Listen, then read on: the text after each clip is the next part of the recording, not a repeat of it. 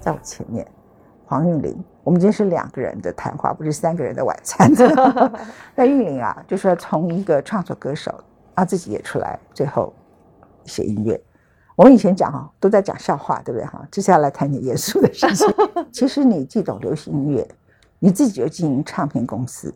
那以前我在做音乐节目的时候，就看到你在跟我们相处嘻嘻哈哈、胡言乱语，搞得很搞笑的那一面之外，严格的黄老师，我看你的歌手都好怕你哦，你这个音这不对，啊怎么样怎么样？然后如何如何如何？啊，所以我就知道说，你一定是一个有能力、有行政足够的能力，可以把这个东西。handle 好的人，那北流果然就在你的领导之下，越来越蒸蒸日上。所以我虽然跟你喜欢你，算朋友，也经过你真的有政绩表现，把你请来。谢谢文倩。呃，其实我接到文倩的邀约，其实我特别的开心跟感动，因为呃，当然都透过那个啊媒体，然后透过。脸书哦，我们一些这些可以看到你的地方哦，那偶尔透过讯息，那真的很很希望一切平安。然后，其实刚刚我们在录影前聊到的这些事情，其实我在想说啊，你到底要忍受这些东西，然后身体的疼痛，但是你还要今天来去做这样的事情来。访问我，我我你对社会很有贡献啊。我没有没有，我我我觉得真的是，呃，我们的工作就是让对社会有贡献，或是该被看到的人，还没被看到的人可以看到，或是你看到的人，你更了解他为什么今天会走到这个位置。那要不然我们这些人的工作算什么？嗯，要不然我就不要工作。那你叫我去养病，我躺在床上等死要干嘛？那我就去买一个棺材摆在家里头。每天躺那里，哎，今天棺材这里修一修，那个颜色漆一漆，我这个停不下来的人呢，那躺棺材里也要管事情啊，那不如来管这个事情啊，是是这个态度对吗？不对，也不对，对不对？对啊，所以刚刚讲到北流，其实我真的觉得，在这个将近快三年的时间了，我真的觉得是很多人的协助跟帮忙，包括我的团队，嗯，真的在面临很多很多关键时刻，我觉得。都是有天使跳出来帮忙。如果说当时不是因为呃一种好奇心、一种热情，然后一种觉得说好，我来试试看，我觉得我可能一辈子都不会跟任何的，比如说我自己要去做行政，我自己要去做这些公家机构，想到议会，你的腿就软，然后就很生气。而且我还要做做工程，还要招商，我觉得 这个很好笑，这个很好笑。对我，我我觉得对我来讲是一个很大很大的学习哦，我非常非常感谢，因为刚开始确实很痛苦，非常非常痛苦，因为因为你很多事情你不懂，那我觉得说还好，我有从小有这个个性，就是我不懂没关系，我自己可以走出去问，所以很多的朋友都接到我的电话，甚至就是说可能要找。招商的单位，我可能就一个一个打电话，然后一个一个拜托，然后想要邀请谁，我就直接，你知道现在上任何的那种，就是那种什么脸书啊、IG 啊，很方便呐。那我就上去会写说：“你好，我是谁？我可不可以去找你拜访你？”其实我觉得我我真的很感恩有这个机会来学这些事情，然后一步一步的去把我们定下来的目标去实行。你知道当时那个北部流行中心是李永平当文化局长的时候招标的，对，所以一个工作要完成是经过多少时间的？是他当文化局长的时候是在二零一零年之前，应该是二零零八左右嗯啊。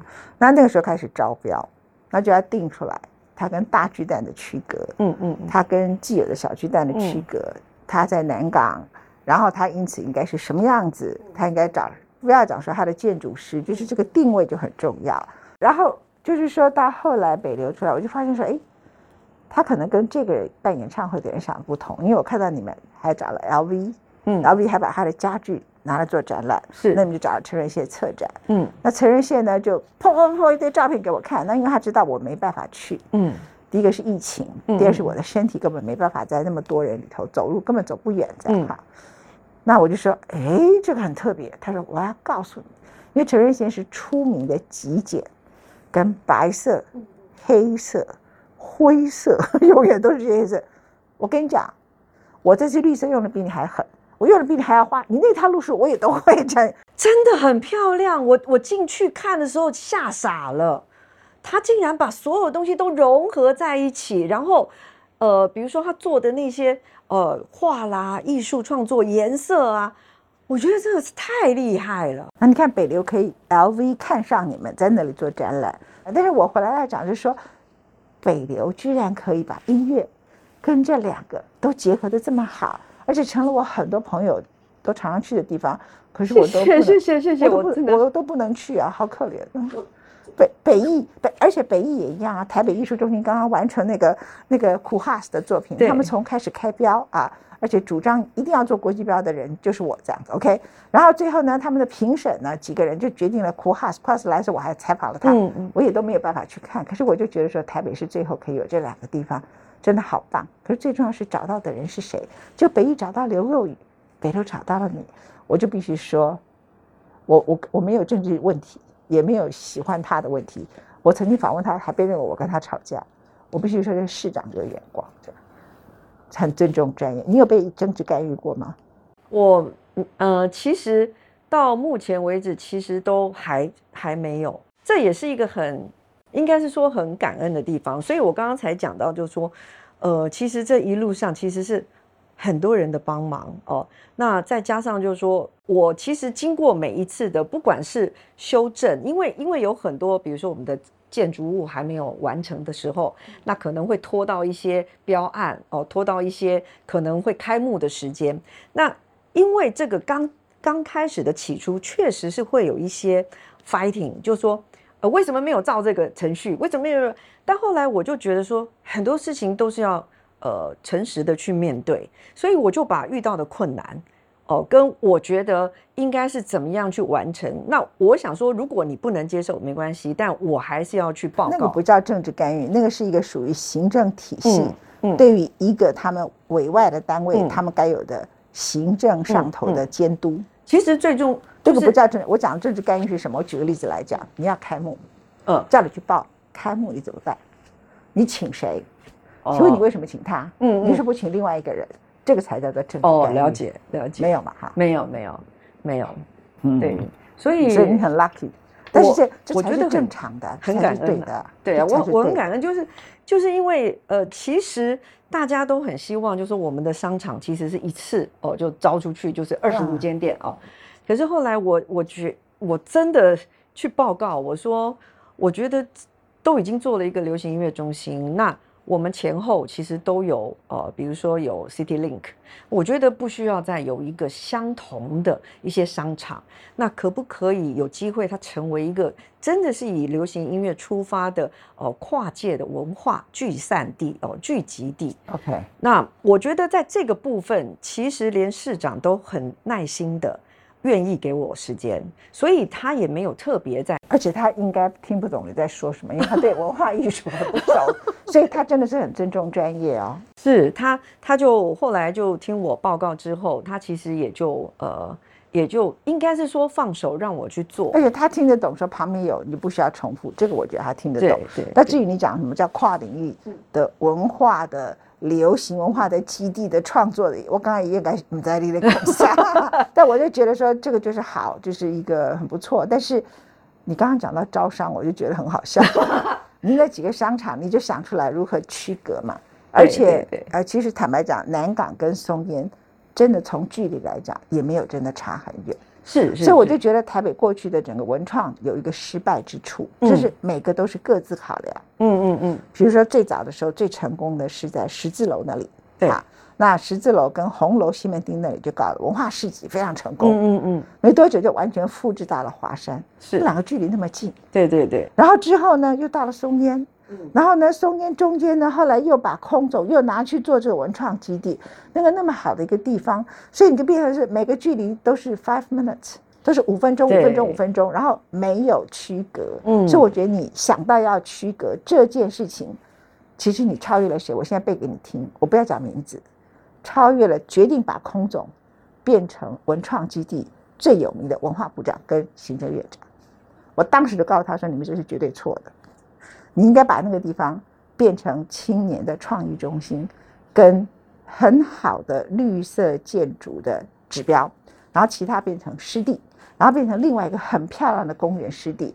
可是里头住的人呢，是给艺术家，给一些就好像纽约，他想要让自己变成一个。”对艺术家或者对音乐家 friendly 的城市，我们就把亚洲里头最出色的艺术家、流行音乐家，香港的、马来西亚的、新加坡的，不是我们很多现在蔡健雅也都是从新加坡那边来的嘛？你就让他们在那里有一个工作室，然后他们在那个地方可以很便宜的一个工作室，他们彼此在那里交流。你会想到说，你要旁边有 still lake，然后跟你要做区隔，你光是这个思考就超越了好多的文化局长、文化部长。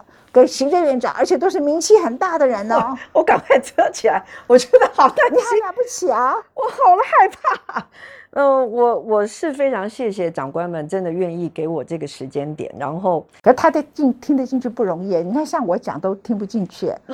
我我真的呃，可能是应该是慢慢的，很多人告诉他，告诉他，也到这个时间点，可能。真的，他们也很了解了。我觉得，还是说我我可能在做报告的这个过程中，我不知道。但是我我有很明确表示一点，就是说，在距离我们真的很不远的地方，真的就是大家很熟悉的这些商场，然后即将在我们就是在北流旁边，它会有一个呃，应该是说算豪宅，豪宅里面它就会有一个呃大家熟悉的百货系列的系统。那如果说我们这么近的地方都已经有这样子的设施，其实已经很棒了。我们应该要有一个区隔，那否则我们这个地方，那对啊，你应该像什么？你那地方应该有一个像这种放什么留声机的这种地方才对嘛？所以，所以我们现在呃，目前放了什么呢？二十四家商店，我们目前确认的有斯坦威钢琴哦，斯坦威在里面。对，斯坦威钢琴，然后当然也就会有乐器维修，有乌克丽丽。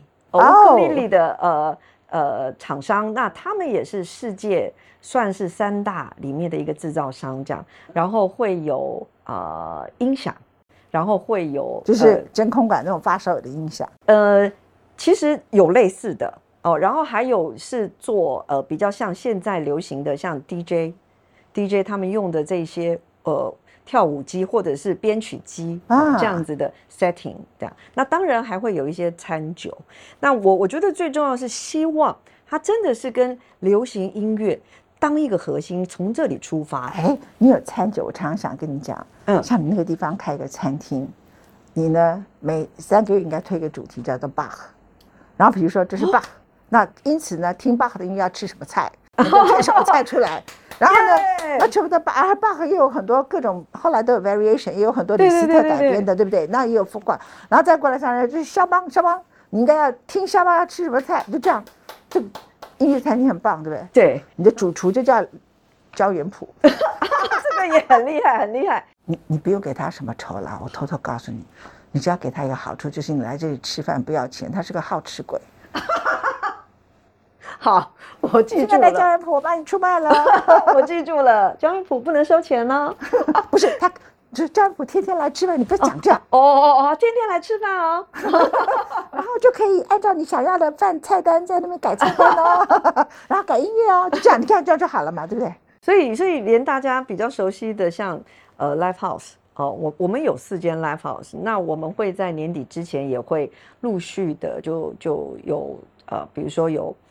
要营业的单位，我们就会开始陆续的开标，这样子招商嘛。嗯啊，我曾经跟一个人讲说，你做的烤肉机要再有创意，不是在造型上，就这个肉啊，已经出了烧焦味道的时候，它可以 sensor，sensor 出来就是 Tchaikovsky 的一八一二，这样不对。上车了，赶快跑，赶快去。其实你可以鼓励很多人呐，就创意他的家电用品，嗯，烤箱或什么东西。其实台湾现在很多人都会做。他就是把既有的烤箱拿来装几个东西，嗯，那就装一个音乐，它就可以完全不一样，叫做 Plus，嗯嗯嗯嗯，就是你稀有的家电就是家电 Plus，然后它 Plus 都是 Plus 音乐，那变成一个 Music Plus 啊，让你的 life 里头充满了 Music Plus。嗯嗯嗯那这个地方呢，呃，比如说我刚想到烤肉温度到了就一八一二这样子，那你泡进去澡缸，现在澡缸还有一个一百万的，笑死人了，那么贵哈。那不管它多少钱，的澡缸泡进去，你泡到澡缸总要听音乐吧？对，他放什么音乐？可不可以帮他装一个？其实我们很多人需要音乐，可是他们的音乐素养并不够啊。所以你只要说澡缸 Plus，你在早上的时候应该听什么音乐，嗯嗯然后他就可以买一个，就挂在上面就好了。设计就就台湾很多人对，可是文倩姐已经提供了我一个很大的想法。现在现在有有，比如说我们在那个 Spotify 上面，或者是 YouTube 上面啊，其实你可以有一个自创的歌单，对对对，其实就可以，比如说北流澡堂。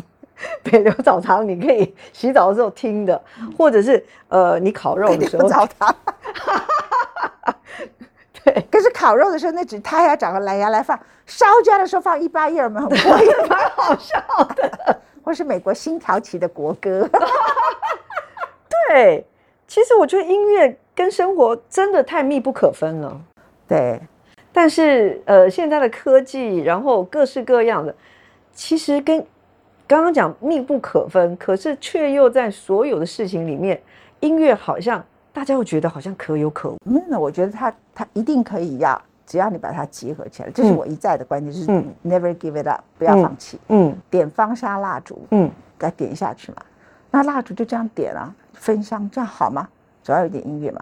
所以那个方香蜡烛下面，现在其实因为是太简单，我就点下去，这个方香蜡烛的下面它就有音乐启动。他那个音乐的启动是启动三个人的晚餐，多好！哇，唱一遍，三个人的晚餐，然后蜡烛来，没有人开口交谈。你看多好。会不会有巴掌声啊？三个人呢、如果在吵架，不是你一个人在点蜡烛的时候，你就会觉得，哎呀，我一个人多好，干嘛扯进三个？